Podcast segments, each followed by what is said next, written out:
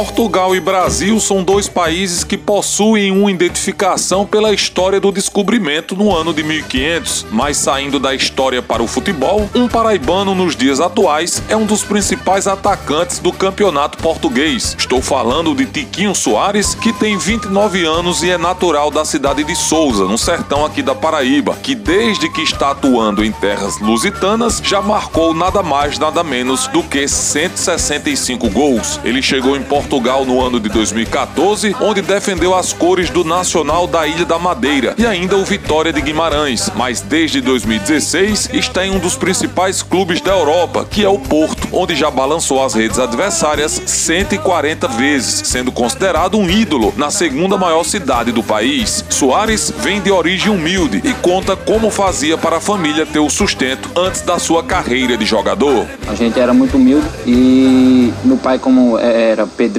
na época, trabalhava com ele, trabalhava com minha mãe, vendia sacolé e isso aí foi me motivando também. E sempre que trabalhava com meus pais, tinha um pouco de tempo para me bater minha peladinha, como a gente chama no Brasil, e brincar um pouco de futebol.